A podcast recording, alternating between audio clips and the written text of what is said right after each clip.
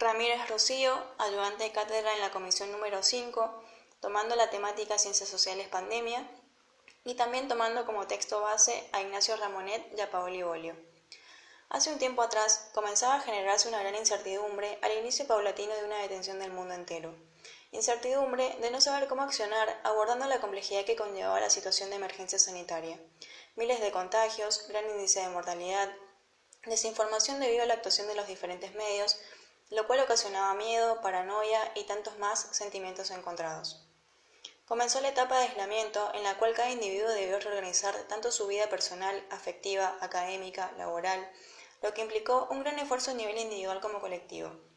acentuándose el valor de la solidaridad.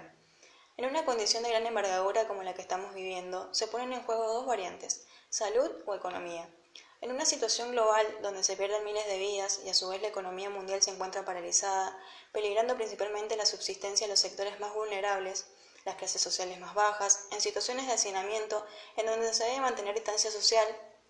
contextos carentes de la satisfacción de necesidades básicas, condiciones dignas de vida, es donde juega un gran rol el altruismo y la actuación de los diferentes actores sociales para brindar posibles soluciones a cada sector en particular.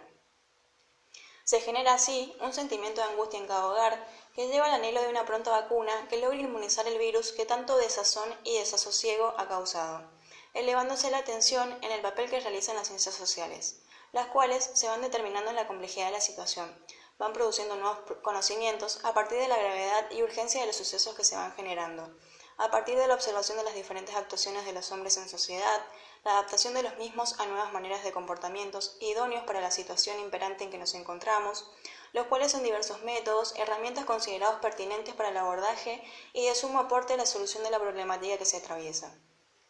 No existe una conformidad total, pero sí una aceptación general debido a la variedad de actores y problemáticas que ha originado la pandemia dentro de la sociedad,